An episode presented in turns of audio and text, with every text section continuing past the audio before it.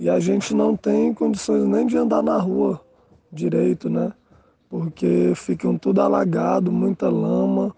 e nossas crianças acabam adoecendo, porque vem muitos insetos pernilongos, a